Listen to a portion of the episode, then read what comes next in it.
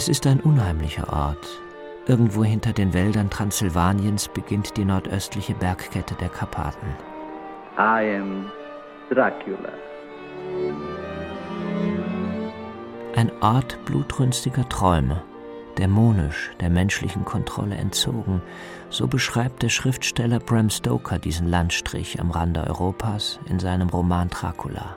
Und wenn du sagst Transsilvanien, oh, das ist Dracula, Hilfe und pass auf und ganz böse und so weiter. Ne?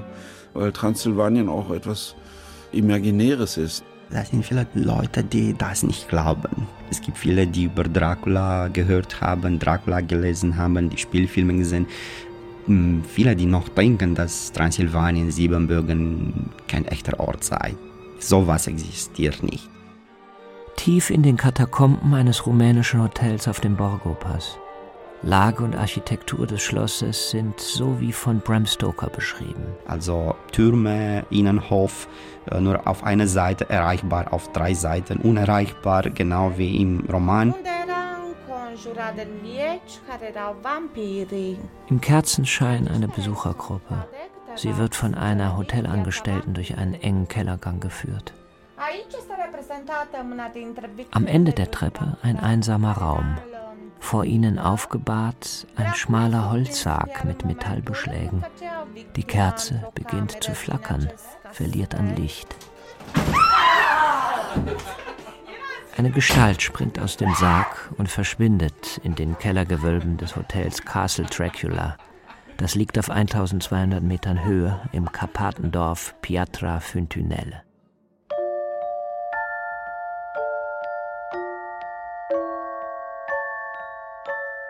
Im Land des finsteren Grafen. Der Dracula-Mythos in Transsilvanien. Ein Feature von Tobias Nagorny. Es beginnt zu schneien.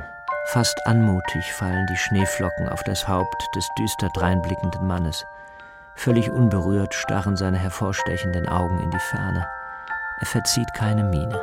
I'll start off with my Dracula mug, which I brought at Bran Castle. And my Dracula, what do you call these things? Snow globes. And I've got plenty more of these at home. So I collect Dracula souvenirs, obviously. Die kitschige Dracula-Schneekugel steht im winzigen Büro von Dr. Duncan Light, Professor an der britischen Universität Bournemouth. In dieser englischen Küstenstadt beginnt meine Reise, die mich noch quer durch Transsilvanien führen soll. Light war schon unzählige Male dort. Die Schneekugel, eines der zahlreichen Souvenirs, die der Dracula-Forscher auf seinen Recherchen in Rumänien ergattert hat. So actually it's turning into quite a lucrative market, Dracula Souvenirs. Dracula-Souvenirs sind in Rumänien mittlerweile ein ziemlich lukratives Geschäft. Denn die meisten Leute assoziieren das Land eben sofort mit dem blutsaugenden Vampir. Der Geographieprofessor Duncan Light stellt die Plastikschneekugel wieder ins Regal. Daneben steht seine wissenschaftliche Abhandlung The Dracula Dilemma. Darin beschreibt er, wie der Roman von Bram Stoker bis heute weltweit das Bild Rumäniens prägt. Yeah, I mean, it's what we geographers call a placemyth. It's, it's the way we think about places we haven't been to. Wir Geografen bezeichnen das als sogenannte Raummythen. Unsere Vorstellung von Orten, die wir selbst nie besucht haben. Und der Raummythos von Transsilvanien ist unheimlich. Ein Ort, vor dem wir uns fürchten, von Vampiren heimgesucht. Es ist ein tief verwurzelter Reflex, meint Light.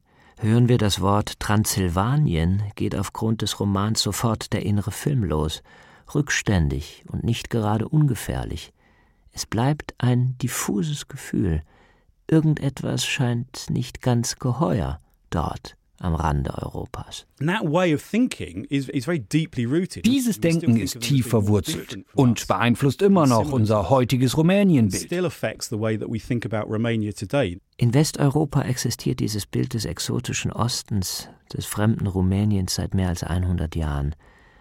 Ein wilder Mix aus Vampirfolklore, Geisterglaube, der fiktionalen Dracula-Geschichte und historischen Fakten rund um den tatsächlichen Dracula – den rumänischen Walachenfürst Vlad Dracula, meist als Vlad Zepes, der Pfähler, bezeichnet.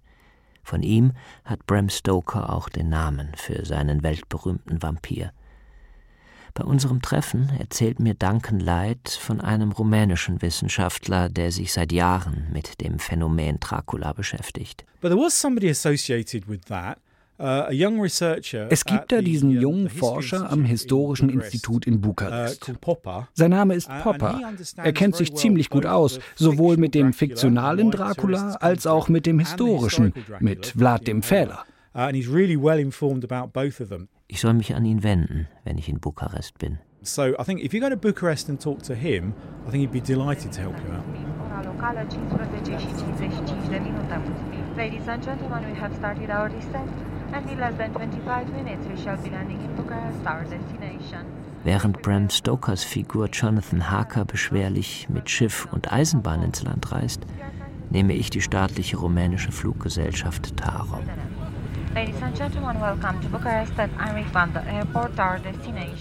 Die Sommerhitze liegt schwer in den Straßen der Stadt. Auf dem Weg ins Zentrum ein Mosaik aus sozialistischen Prachtbauten, moderne Architektur und morbider Plattenbausiedlungen. Vor dem Termin mit Dr. Bogdan Popper fahre ich ins Universitätsviertel der Stadt. Urmează stația Universitate cu peronul pe partea stângă. In einer kleinen Seitenstraße, die vom Platz der Universität abgeht, befindet sich das Antiquariat UNO.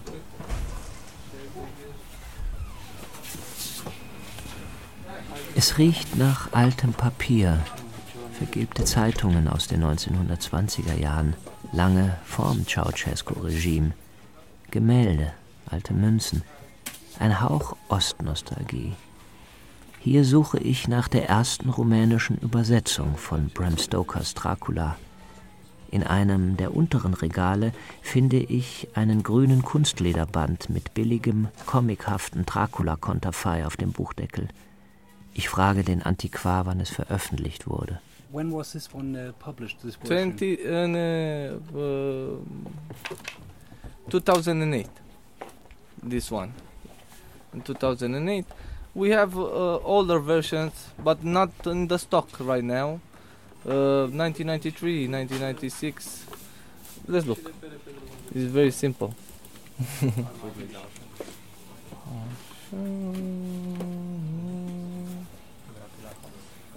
1990. This is an edition from 1990. Tatsächlich erschien der Roman erst im Jahr 1990 in Rumänien. Und bis heute gibt es nur diese rumänische Erstübersetzung des Buches. This is really late, isn't it? Yeah, very late. but you know, there was the, the regime, communist regime. Yeah ziemlich spät, doch dem kommunistischen Ceausescu-Regime gefiel der Vampirroman offenbar gar nicht. Es ist absurd. Dracula, 1897 erstmals veröffentlicht, wird zu einem der erfolgreichsten Bücher der Weltgeschichte und erst knapp 100 Jahre später erscheint der Schauerroman in Rumänien, direkt nach dem Fall des Eisernen Vorhangs. Ich kaufe das Buch und nehme es mit zu meinem Treffen mit dem Historiker Bogdan Popper. Urmează stația Piața Victoriei cu peronul pe partea dreaptă. Corespondență cu magistrala 1. Er arbeitet im Institutul de Historie Nicolae Jorga, ganz in der Nähe vom Viktoriaplatz. Im Dachgeschoss des verschachtelten Gebäudes hat er sein Büro. Rote Vorhänge an den Fenstern, gelb gestrichene Wände. Eine einsame Topfpflanze zwischen sehr vielen Bücherstapeln auf dem Schreibtisch. Also das ist das ist die erste rumänische Übersetzung, 2008 Ausgabe. Also damals, ich glaube, in der 90er, es gab auch ein Vorwort.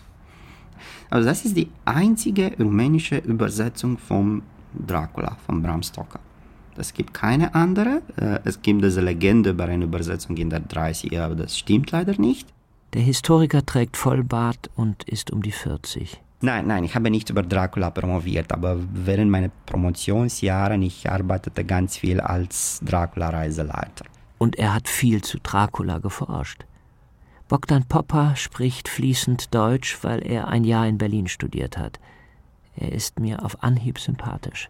Schon in der 80er, also Dracula mit Dracula so eine starke Referenz, es war ganz einfach im Westen Medien über Ceausescu als Dracula zu reden, also über den ehemaligen Diktator Nicolae Ceausescu als Dracula zu bezeichnen. Das bedeutet keine Diskussion in Rumänien, fast verboten darüber zu sprechen. Dracula auf dem Index. Und natürlich wurden auch die zahlreichen Dracula-Verfilmungen in Rumänien nicht gezeigt. Dracula. The very mention of the name brings to mind things so evil, so fantastic, so degrading. You wonder if it isn't all a dream, a nightmare. Ausgerechnet Transsilvanien befand sich Jahrzehnte im Vampir-Dornröschenschlaf während im Westen Bela Lugosi, Christopher Lee oder Klaus Kinski zu den Fürsten der Finsternis avancierten. But no, this is no dream. This is Dracula, the original terrifying story of a maniac and a man who lived after death. Lived on human blood. Doch die internationalen Vampir- und Dracula-Fans wollten endlich ins Kernland ihres literarischen Schauerhelden. Im Gegensatz zu anderen kommunistischen Satellitenstaaten der Sowjetunion war die Einreise nach Rumänien ab den 1960er Jahren sogar relativ einfach für Touristen aus dem Ausland. Western Dracula fans could get Immer mehr Dracula-Fans aus dem Westen reisten nach Nordtranssilvanien. Und das eine, was sie dort suchten, war Schloss Dracula. Und das Einzige, was sie dort nicht fanden, war Schloss Dracula, weil es eben nie existiert, außer in Bram Stokers Fantasie. Castle Dracula? Yes, that's where I'm going. To the castle? Yes. No, you mustn't go there. Es müssen wunderbar irritierende Begegnungen gewesen sein, damals Anfang der 1970er Jahre. Ich stelle mir vor, wie vom Abenteuer getriebene Literaturtouristen mit Knoblauch und Kruzifix bewaffnet, rumänische Bauern oder Kolchose-Arbeiter nach dem Dracula-Schloss, dem Borgo-Pass und dem Vampirglauben in Transsilvanien fragten – und die Rumänen hatten keine Ahnung, worüber diese sonderbaren Ausländer gerade sprachen. Wahrscheinlich verdutztes Schulterzucken und Kopfschütteln. And a county like um, Bistrica in the northeast of Transylvania, it's quite remote, hasn't got that much. Ein Bezirk wie Bistritz im Nordosten Transsilvaniens hatte damals nicht viel, was Touristen anlocken konnte. Doch plötzlich realisierte man dort, es gibt da diesen Dracula. Aber niemand wusste so richtig, wer oder was Dracula eigentlich war. Und genau hier schlägt die Stunde des Mannes, der Dracula gewissermaßen nach Rumänien brachte. The head of the county tourist authority in the communist era, very interesting character called Alexandru Misiuga. Alexandru Misiuga war Direktor der staatlichen Tourismusbehörde in Bistritz. Ein findiger und charismatischer Charakter, erzählt Duncan Light. Er realisierte, dass die Touristen wegen Dracula nach Bistritz kamen und dass sein Bezirk und der rumänische Staat damit Geld verdienen könnten.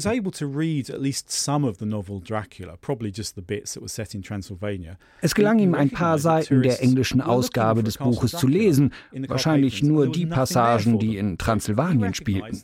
Doch das reichte ihm, um zu verstehen, dass die Touristen nach einem Dracula-Schloss in den Karpaten suchten. Dracula. Miss Yuga erkannte das Verlangen und witterte die Chance.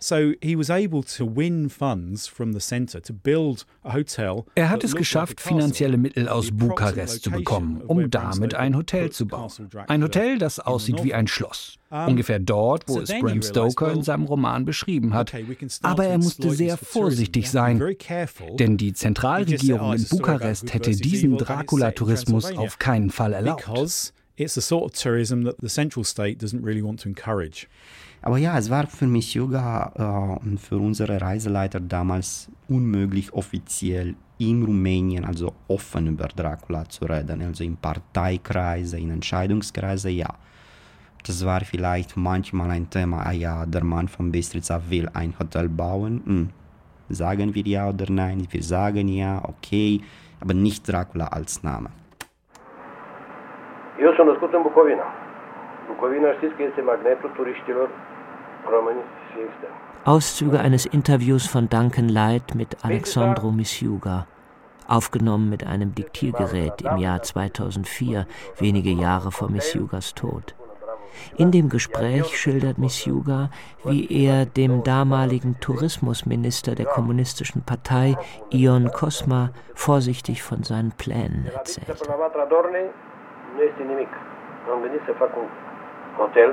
Ich sagte ihm, ich überlege, ein Hotel zu bauen für Rumänen, aber auch für Touristen aus dem Ausland. Die Gegend dort ist sehr schön. Es gibt Berge, tolle Landschaften und vieles mehr. Das Buch erwähnte ich natürlich nicht. Und er fragte, also Miss Yuga, was soll das für ein Hotel sein? Ich habe ihm nicht gesagt, dass ich den Roman von Dracula gelesen habe. Dann hätte er gesagt, raus, raus mit Dracula. Ich blieb also ruhig und habe nichts gesagt. Ich wusste in etwa, wie weit ich bei ihm gehen konnte. Und dann sagte er, Miss Yuga, wo genau willst du denn dieses Hotel bauen? Genosse Minister, auf dem Borgo-Pass, antwortete ich ihm. Dieses Hotel in den Karpaten wird die letzte Station meiner Reise durch Transsilvanien sein.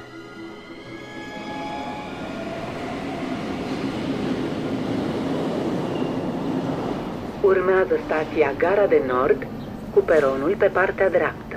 Doch zunächst nehme ich von Bukarest aus den Zug ins 180 Kilometer nördlich gelegene Praschow. Anders als Jonathan Harker, der genau aus der entgegengesetzten Himmelsrichtung kam und über Wien und Budapest anreiste. Am 3. Mai notierte er in sein Tagebuch. Ich hatte den Eindruck, den Westen zu verlassen und in den Osten zu kommen. Wie ich festgestellt habe, liegt der Distrikt, den Dracula mir genannt hat, im äußersten Osten des Landes, unmittelbar an den Grenzen dreier Länder Transsilvanien, Moldawien und Bukowina, inmitten der Karpaten, einem der wildesten und unbekanntesten Teile Europas. Vor dem Bahnhof in Bukarest fragt mich ein Taxifahrer, wo ich hin will. Auf seinem T-Shirt ist die Abbildung eines Schlosses zu sehen. Dracula Castle ist darauf zu lesen. Ich erzähle ihm, dass ich den Zug nach Brajow suche. Er zeigt mir netterweise das Gleis und verabschiedet sich. Take care, my friend, sagt er verschwörerisch und wendet sich ab. Eine gewöhnliche Reiseszene, die überall auf der Welt hätte stattfinden können. Trotzdem bin ich für einen kurzen Augenblick irritiert. Ein flüchtiges Unbehagen steigt in mir auf. Danach schmunzle ich ein wenig über meine eigenen Vorurteile. This is an academic idea that tourists are actually performing es gibt die wissenschaftliche Überlegung, dass Touristen in eine Art Rolle schlüpfen, wenn sie im Urlaub sind. Im Falle Transsilvaniens werden sie gewissermaßen Teil des Mythos. Sie werden Teil der Dracula-Geschichte und das beeinflusst ihr Denken und Handeln. Literatur- oder Filmtouristen treten also für kurze Zeit ein in die imaginäre Welt des Romans und lassen die reale Welt vorübergehend hinter sich, wie in einer Art Spiel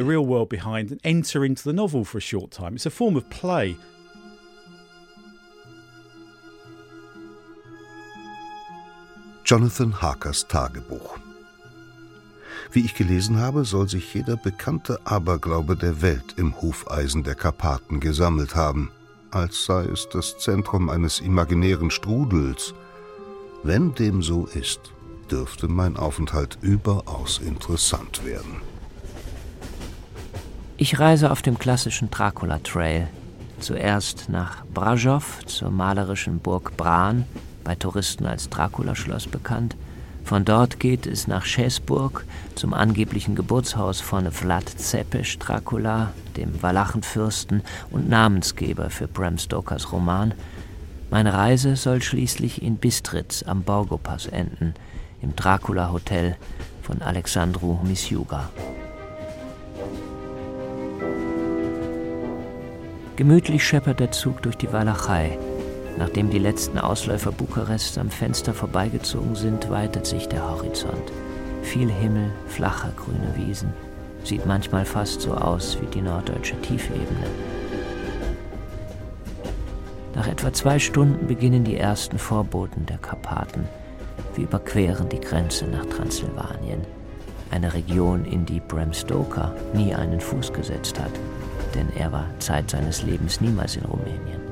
Stoker hat unglaublich viel über Siebenbürgen gelesen.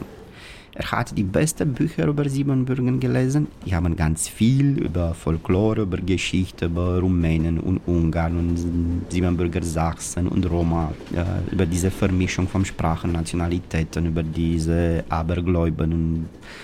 Stoker hat alles gelesen. Es ist noch hell, als ich in Brasov ankomme. Hier steht das weltbekannte Schloss Bran.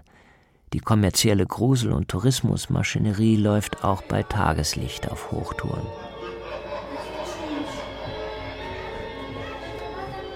Der Sound einer heruntergekommenen Dracula-Geisterbahn. Eine als dämonischer Vampir verkleidete Gestalt schreckt Kinder auf. Dracula, Tourismusroutine. Links und rechts davon ein Meer von Souvenirshops am Fuße des Schlosses. And to be honest, it looks like a castle of a vampire. It looks like it could be Dracula's castle. Es sieht wirklich so aus, als könnte es das Schloss eines Vampirs sein, findet Duncan Light. Schaurig und malerisch zugleich, mit all den Türmen und der verspielten Architektur. Auf einem Steinmassiv erbaut wirkt es fast so, als würde es aus dem Felsen herauswachsen. I think what happened was that Dracula fans just projected everything they expected ich glaube, dass Dracula-Fans damals all ihre Vorstellungen von Transsilvanien in dieses Gebäude projiziert haben. So wurde es für sie irgendwann zum Dracula-Schloss, obwohl es keinerlei Verbindung zum fiktionalen oder zum historischen Dracula gibt. Schloss Bran wurde im 14. Jahrhundert erbaut und befindet sich knapp 300 Kilometer entfernt vom Borgo-Pass hat mit Dracula nichts zu tun. Vlad der Pfeller hat mit Bran sehr wenig, gar nichts zu tun. Und äh, trotzdem, es entwickelte diese Industrie da, dass das sei Dracula-Schloss, dass wir, es gibt Dracula-Souvenire, hier eine Menge Dracula-Souvenire. Ähm, ja.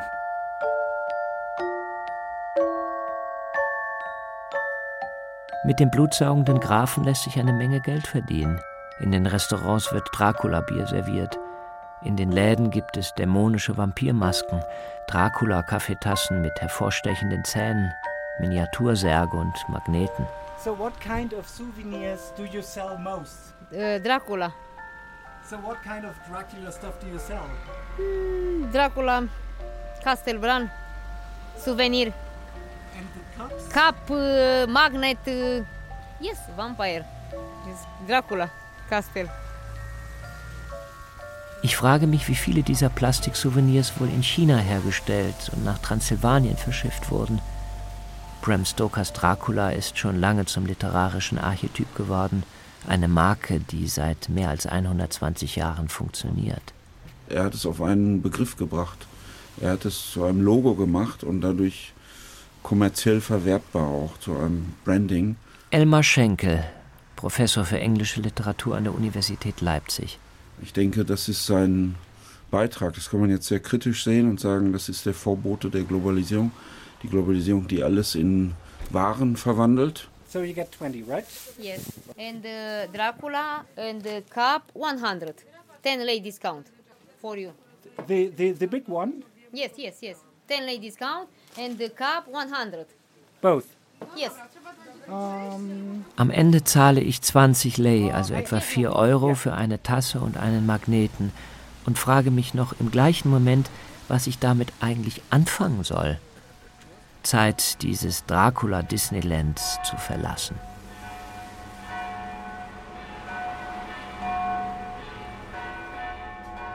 Am nächsten Tag komme ich gegen Mittag in Sigishwara, also Schäßburg, an.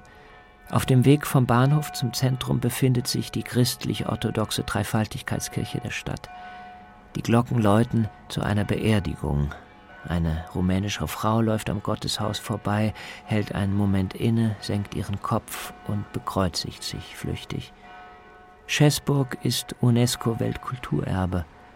Der mittelalterliche Kern der Altstadt ist komplett erhalten, als würde man durch eine Filmkulisse spazieren. Hier in der Nähe des berühmten historischen Uhrenturms soll das angebliche Geburtshaus des wahren Dracula stehen. most tourists, uh, strange tourists, they uh, buy this. They believe this was Dracula.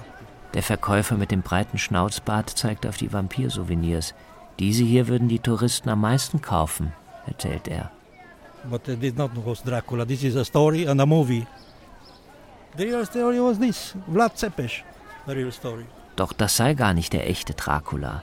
Die wahre Geschichte sei die von Vlad, dem Pfähler. But the Romanian people, they buy uh, with uh, Vlad Zepes. Rumänen würden sich deshalb nur für Vlad Zepes Andenken interessieren. Und Vlad Zepes war kein Vampir, macht er nochmal ausdrücklich deutlich. Not a vampire. Was not, not a vampire. This was Vlad Zepes. This Seit der 70er gibt es diese Idee, dass Dracula sei Vlad der Pfähler. Vlad Zepes, der rumänische mittelalterliche Fürst, er ist ein Held für uns, ein Nationalheld.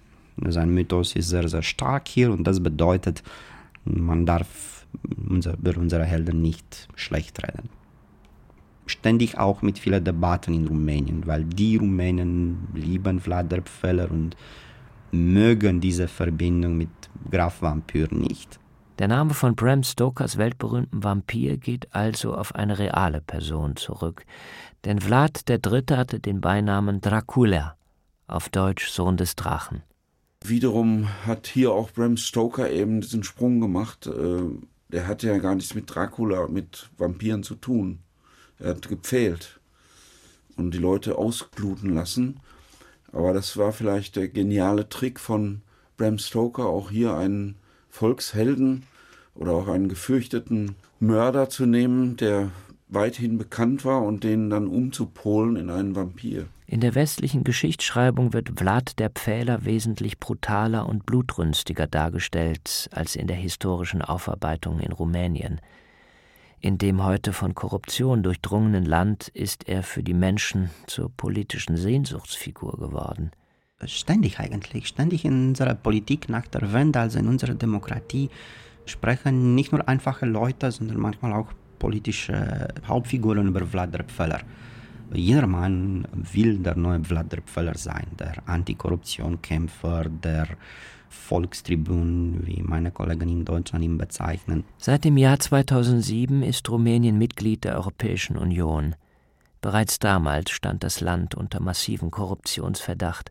Daran hat sich bis heute nichts geändert. Bakschisch lautet der umgangssprachliche Ausdruck für Schmiergeld in Rumänien. Bestechlichkeit und Vorteilsnahme ziehen sich durch alle Ebenen der Gesellschaft.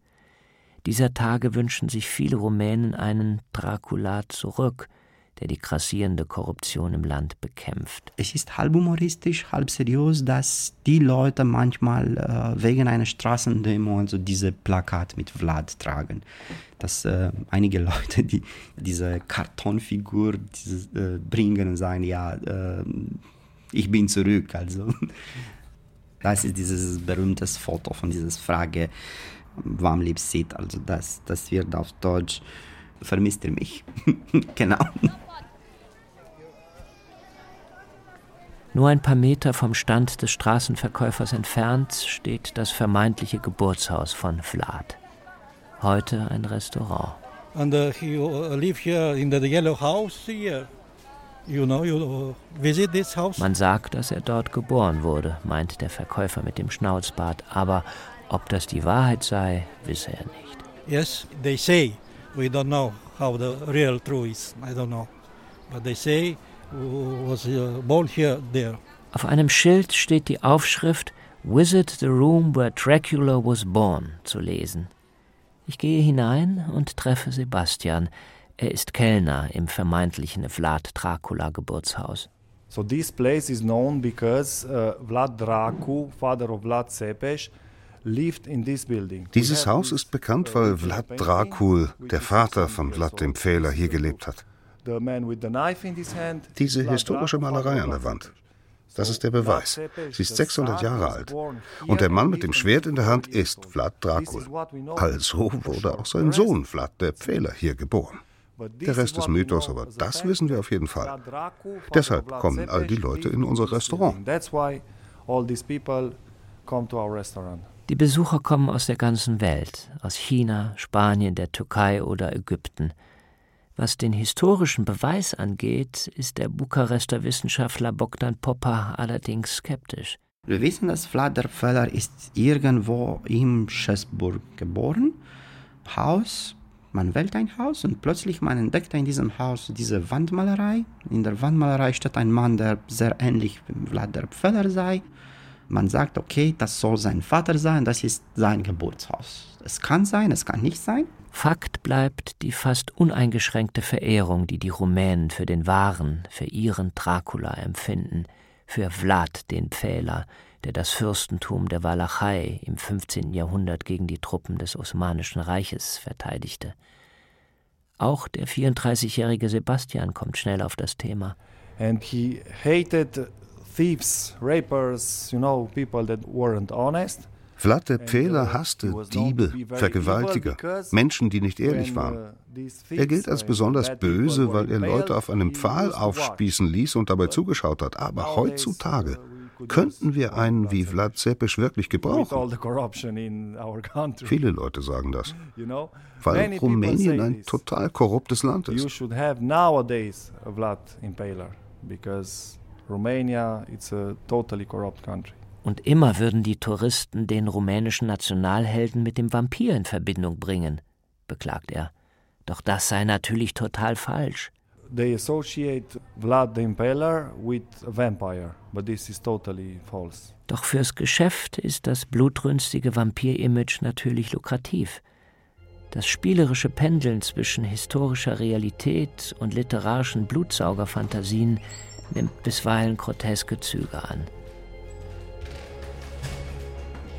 Sebastian führt mich über eine Holztreppe in einen abgedunkelten Raum. Alles ist in gedämpftes Rot gehüllt. Aus einem Lautsprecher dröhnt Gruselmusik in Endlosschleife. In der Mitte zuckt das Licht einer Kerze. Dahinter ein offener, aufgebahrter Holzsarg.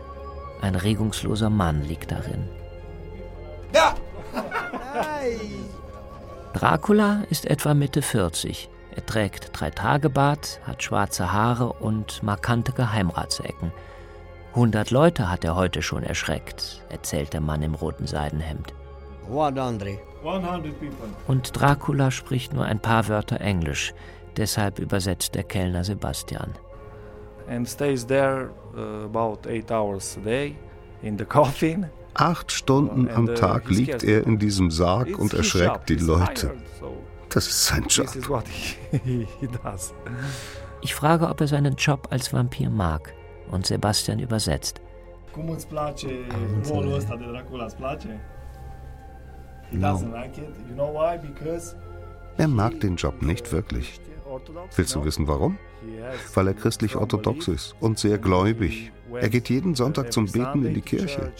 Deshalb war er am Anfang sehr skeptisch, als er sich in den Sarg legen musste, aber dann hat er es als Job akzeptiert. But after that, you know, he accepted and took it as a, as a job. In dem Zimmer neben dem Dracula-Raum soll laut Restaurantbetreiber Vlad der Pfähler geboren worden sein. Außer ein paar Bildern von ihm ist hier nichts zu sehen. Erwartbar unspektakulär. Die Horrormusik aus den hinter schwarzen Laken verborgenen Lautsprechern schallt weiter in Dauerschleife, beginnt jetzt bereits zum dritten Mal von Anfang. Beim Rausgehen frage ich Sebastian eher scherzhaft, ob er eigentlich an Vampire glaube. Honestly, I don't believe. I don't think they exist. Sebastian hält kurz inne. An Vampire glaube er nicht, aber an andere Erscheinungen, sagt er dann. In ghosts, demons, I never saw one, but I'm sure that they exist. An Geister und Dämonen. And ghosts, people say, I don't know, they have seen their relatives after they were dead. Ich habe zwar noch nie einen Geist gesehen, aber einige Leute haben mir von Begegnungen mit längst verstorbenen Verwandten erzählt. Ich habe viele solcher Geschichten gehört, selbst von meinen eigenen Großeltern. Mitten in der Nacht sahen sie sonderbare Schatten und andere Erscheinungen. Es würden nicht so viele Leute darüber sprechen, wenn da nicht was Wahres dran wäre. I think it's real. I, I never saw one, but I, I don't want to see one. Ob er sich davor fürchten würde, frage ich ihn. I'm not afraid, but I don't want to see one. I don't know why. I'm not afraid. Nein, Angst habe er keine, antwortet der großgewachsene Mann mit dem breiten Kreuz, aber er wolle trotzdem lieber keinem Geist begegnen. But you don't want to see one? No. I don't want to see one. You want to see one?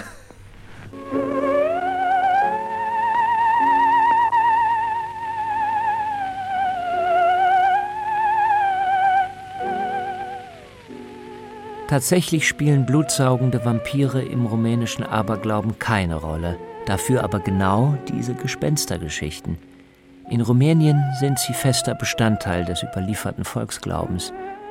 Der Historiker Bogdan Popper. Ja, es ist eine Sache von Folklore. Wir haben diese Blutsauger in unserem Folklore nicht. Also wir haben diese Untoten eigentlich, das haben wir. Also Leute, die sterben, aber eigentlich untot sind, also die als Gespenster zurückkehren, ja.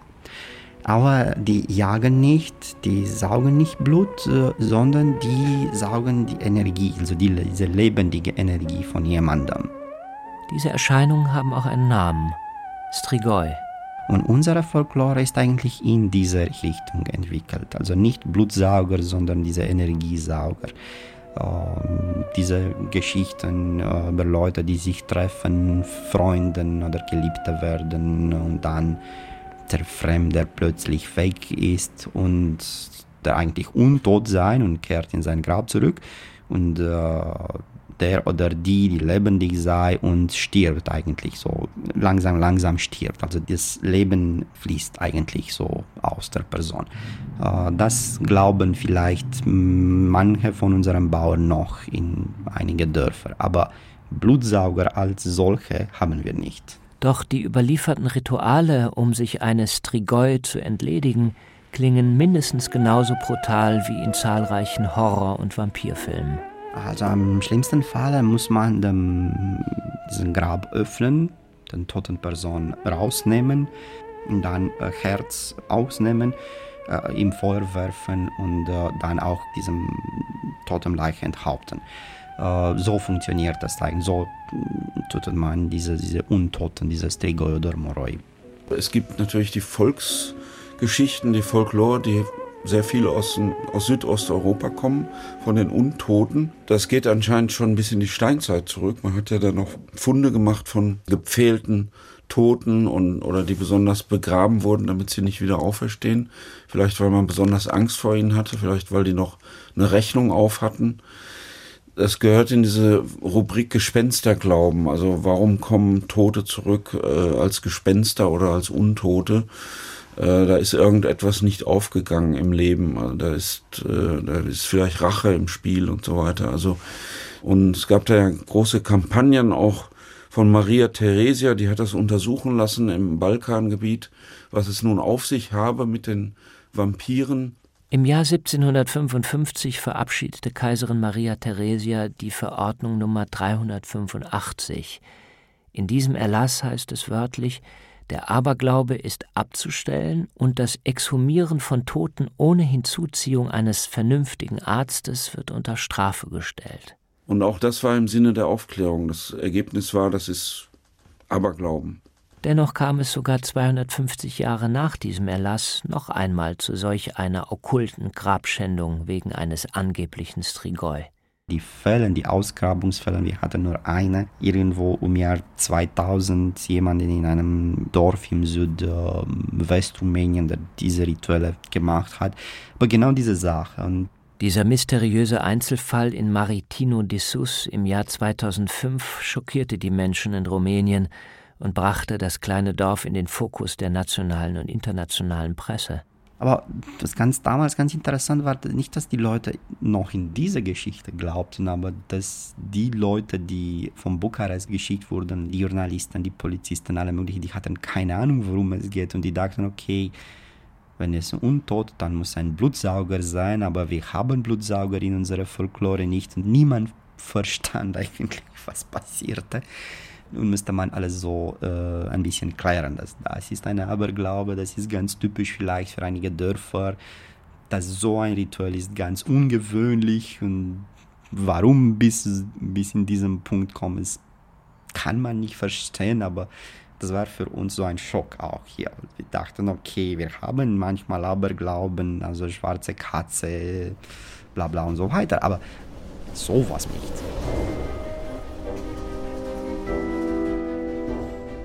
Von Schäßburg fahre ich am nächsten Tag weiter nach Bistritz. Die transsilvanische Landschaft zieht am Fenster vorbei. Sanfte Hügel, grüne Wiesen. Nur noch 80 Kilometer bis zum Borgo-Pass zeigt das GPS auf meinem Handy.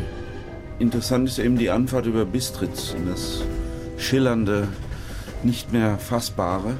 Und das, diesen Prozess macht Jonathan Harker eigentlich durch, indem er sich langsam nähert über funktionierende Kursbücher, die sich dann langsam auflösen und dann kommen Kutschen und Geister, Wölfe, merkwürdige Sprachen und so weiter. Während der Fahrt lese ich im Tagebuch von Jonathan Harker. 5. Mai. Als wir unsere endlose, gewundene Fahrt fortsetzten und die Sonne hinter uns immer tiefer sank, krochen allmählich die abendlichen Schatten herauf und hüllten uns ein. Am Wegrand standen viele Kreuze. Und wenn wir vorübereilten, bekreuzigten meine Reisegefährten sich ausnahmslos. Das ist ja das Tolle an dem Buch auch ein bisschen, also dass man mit einem Tagebuch diese Authentizität erreicht. Tagebuch ist für ihn sehr wichtig, um auch seine Identität zu halten und sich zu erinnern, dass er ein, eigentlich ein Spießbürger aus England ist, ein sehr bürgerlicher Mensch, der an Ordnung glaubt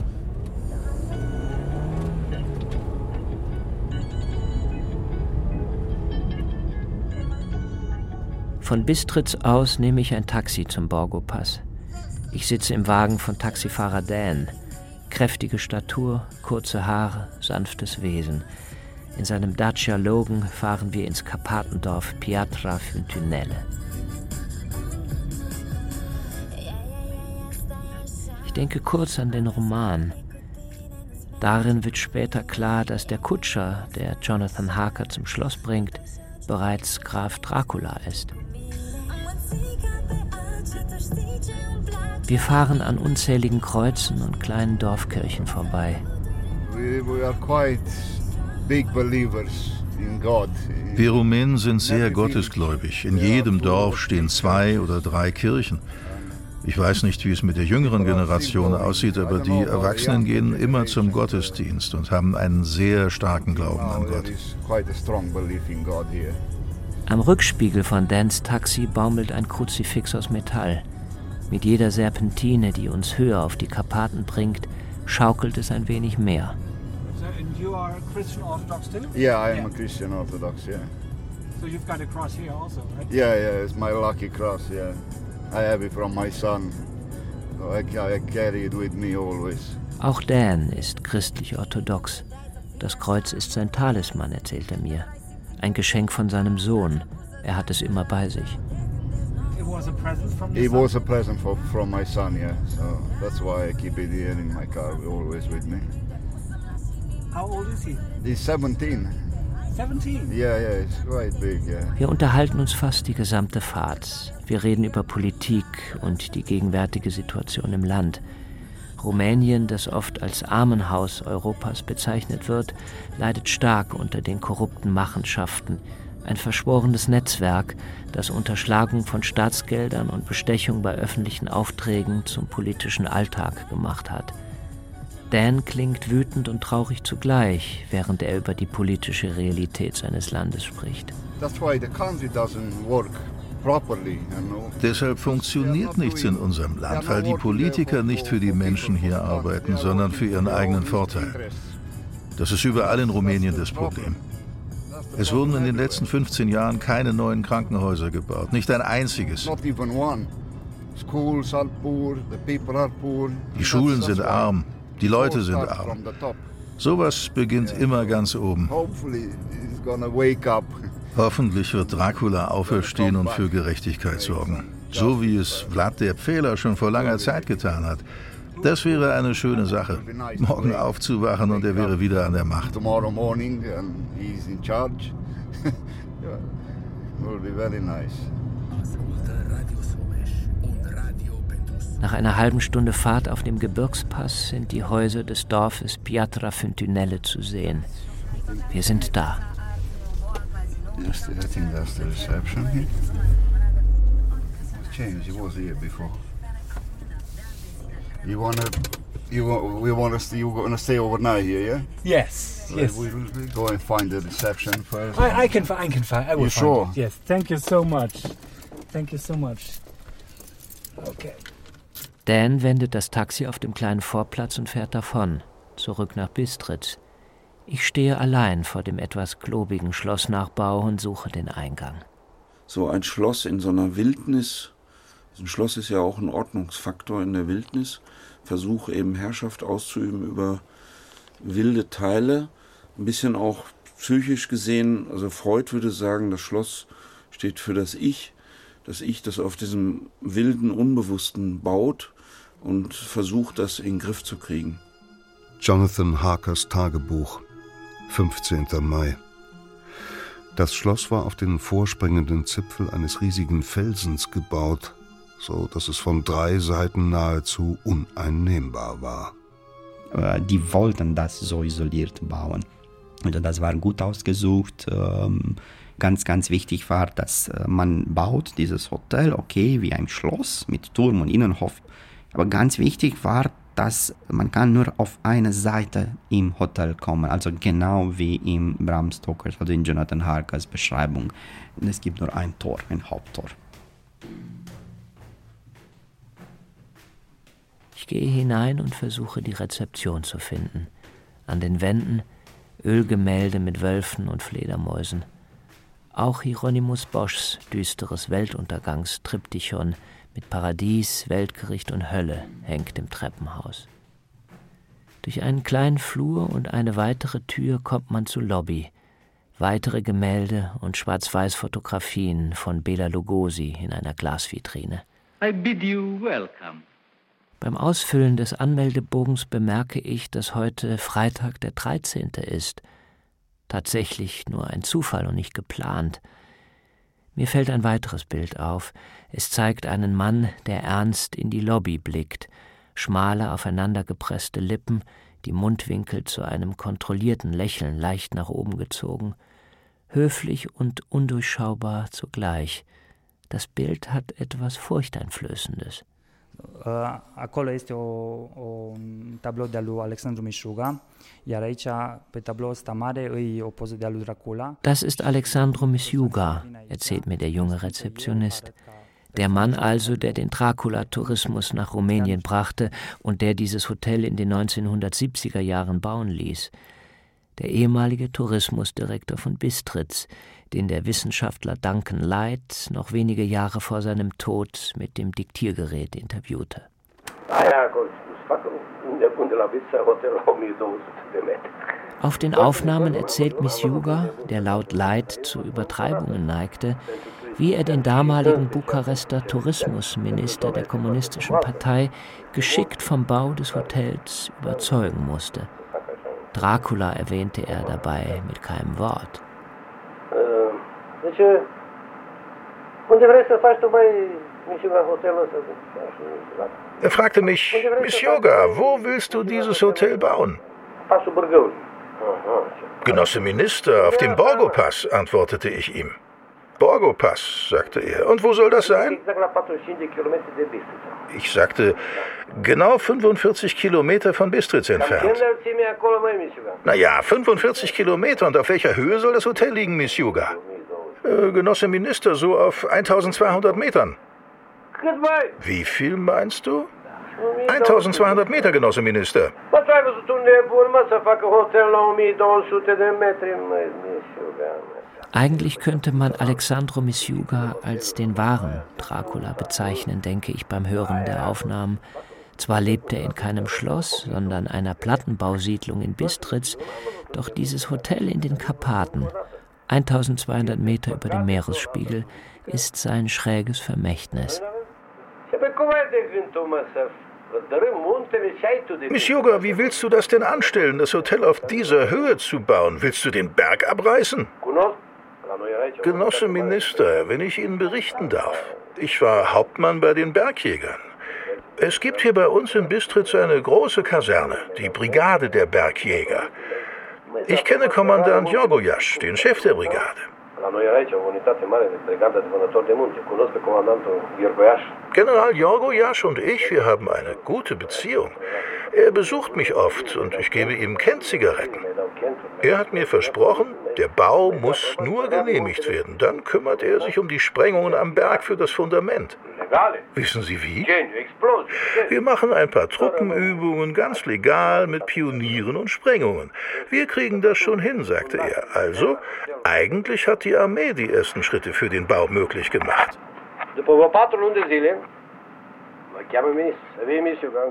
Und vier Monate später ruft mich der Minister an und sagt, Miss Yoga, ich war beim staatlichen Planungsamt. Es wird genehmigt. Hoch sollen Sie leben, Genosse Minister, antwortete ich. Und nach Jahren der Mühsal wurde das Hotel am 20. August 1983 eröffnet. August 1983, tata ia Anglica și de atunci am împlinit cele două visuri ale lui Bram Stoker. Doch in Hotel Castle Dracula wurde es erst nach dem Niedergang Ceausescus und dem Fall des Eisernen Vorhanges umbenannt. Aber bereits beim Bau in den 1970er Jahren bedachte Alexandro Misjuga auch die kleine Gruft im Keller. Dorthin gelangt man durch ein schmales Treppenhaus. Und genau hier schlängelt sich gerade eine Besuchergruppe durch. Es ist stockfinster. Mit einer flackernden Kerze in der Hand geht die Hotelangestellte voran und erzählt die Geschichte des blutrünstigen Grafen hier am Borgo-Pass.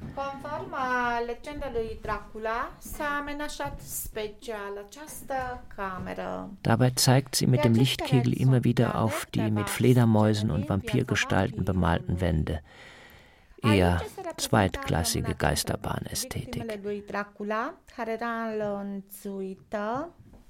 Der aufgebahrte schmale Holzsarg in der Fake-Gruft löst dennoch ein leichtes Unbehagen in mir aus. Die Kerze flackert, spendet kaum noch Licht.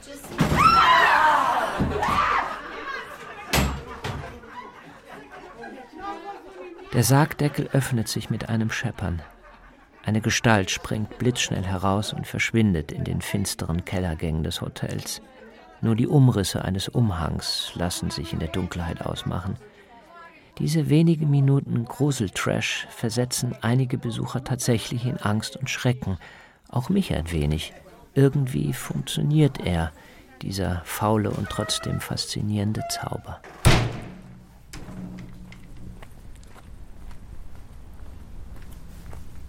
Nach dem kurzen Ausflug in den Keller gehe ich auf die Terrasse des Hotels und esse zu Abend. Die letzten Sonnenstrahlen scheinen auf die grünen Berge und Hügel der Karpaten. Lieblich und ganz und gar nicht bedrohlich sieht diese Landschaft aus, erinnert mich ein wenig an die Ausläufer der Alpen, ans Allgäu vielleicht. Gegen 21 Uhr ist die Sonne untergegangen und die Dämmerung schiebt sich über den Borgo-Pass. Auf dem Nachbarhügel, einen knappen Kilometer entfernt, leuchtet ein riesiges Kruzifix in der Nacht. Das mehr als 30 Meter hohe Kreuz gehört zum Kloster eines orthodoxen Nonnenordens. Es strahlt direkt auf das Dracula-Hotel, wie eine Mahnung. Es gibt seit einigen Jahren diese neue riesige orthodoxe Kloster da mit diesem riesigen Kreuz, äh, so ein Gegengewicht zu diesem. Also es gibt viele Leute, die für die Dracula-Geschichte und für Vampirgeschichte kommen und jetzt gibt es dieses Gegengewicht, dieses Kloster da. An der Konstruktion aus Stahl sind unzählige Leuchten angebracht. Das Kruzifix wurde im Jahr 2010 im Auftrag des Bistums Bistritz erbaut. Ob das Dracula-Hotel tatsächlich auch ein Grund für den Bau war, Bogdan Popper ist sich unsicher. Hm, ich weiß nicht. Also auf, auf der einen Sache, äh, diese Vampirgeschichte ist ein Aberglaube für die Kirche, für jede Kirche, nicht nur unbedingt für die rumänische orthodoxe Kirche. Und das kann sein, es ist ein, einfach ein Gegengewicht. Also nicht, nicht, nicht zufällig, aber ich bin nicht sicher. Vielleicht schaue ich am nächsten Morgen mal beim Kloster vorbei, überlege ich mir, und gehe dann durch den mit rotem Teppichboden ausgelegten Flur in mein Zimmer.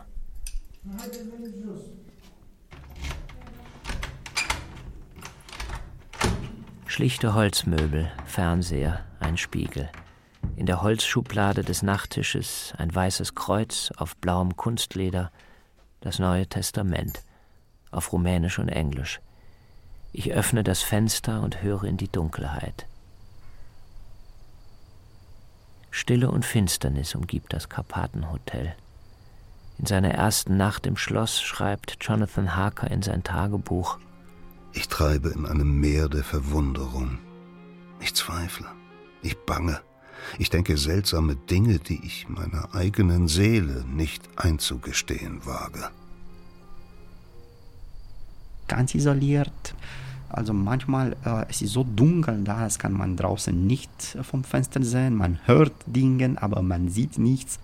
Also die Nacht ist eigentlich die Macht, die für das Unkontrollierbare steht, für das, was der Mensch nicht beherrscht, für die Entropie, wo sich Ordnungen auflösen.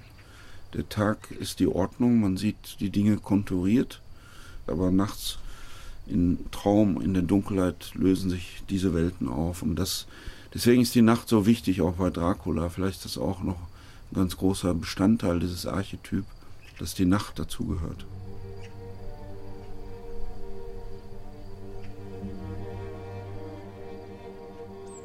Am nächsten Morgen scheint die Sonne über den Karpaten.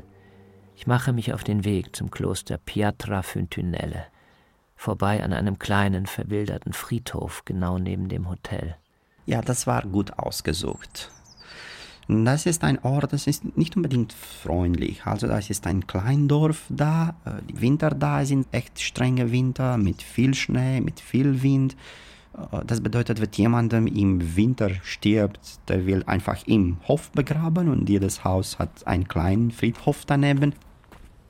Nach der Hälfte der Strecke geht es bergauf, bis der Weg an einer kleinen hölzernen Kirche endet.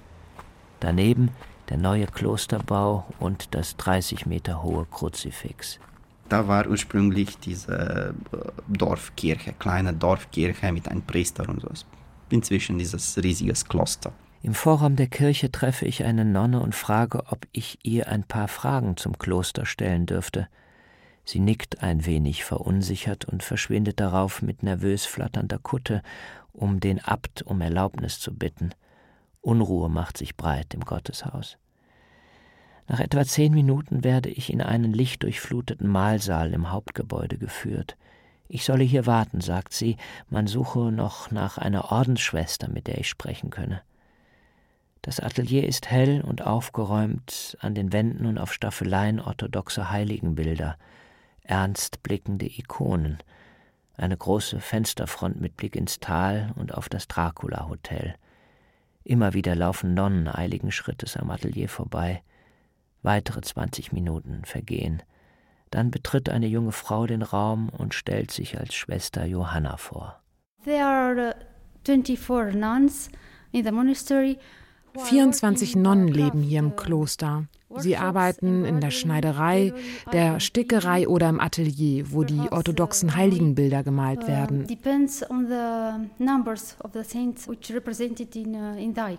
Die Produktion eines Bildes dauert zwischen zwei Tagen und einer Woche. Das kommt auf die Anzahl der Heiligen im Bild an. Ansonsten ist der Tagesablauf durch die Liturgie und tägliche Gebetsroutine bestimmt. Die 25-jährige Schwester Johanna ist freundlich, obwohl ihr die ungewohnte Interviewsituation merklich unangenehm ist und einiges abverlangt. Sie wirkt nervös und angespannt, besonders als ich das Dracula Hotel anspreche. Understand. Um, the meat of uh, about about Dracula is not uh, uh, something that we believe.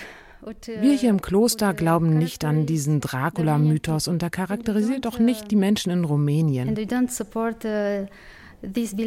Wir unterstützen diesen Glauben daran auch nicht. Wir sind froh, dass die Touristen, die das Hotel Castle Dracula besuchen, nicht zum Kloster kommen und das geistliche Leben hier stören. Thankfully, the tourists who visit the Dracula Castle don't disturb to visit the monastery as well.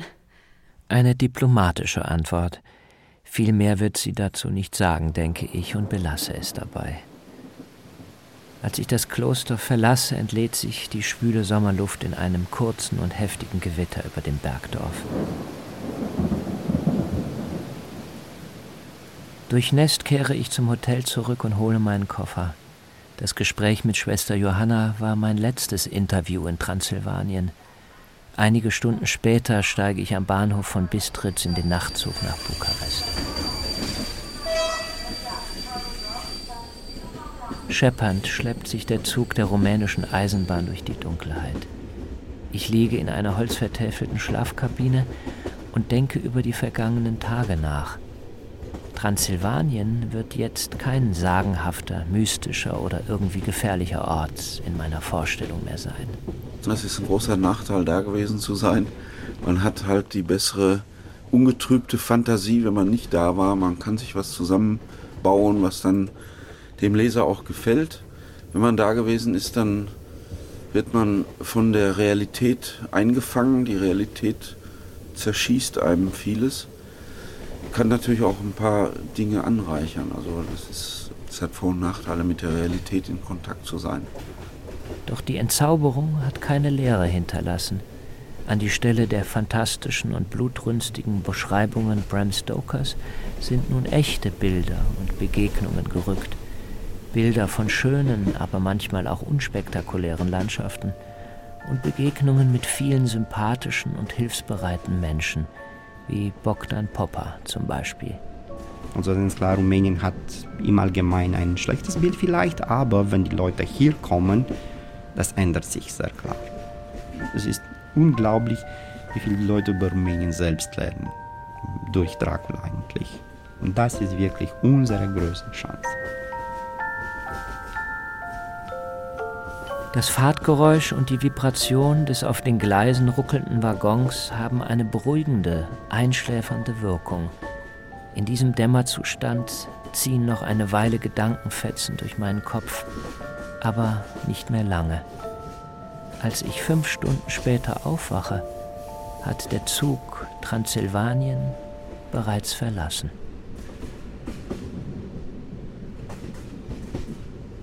Im Land des finsteren Grafen. Der Dracula-Mythos in Transsilvanien. Ein Feature von Tobias Nagorny. Es sprachen Jens Harzer, Peter Kämpfe, Holger Postler, Tinja Würfel und der Autor. Technische Realisation Adrian Eichmann.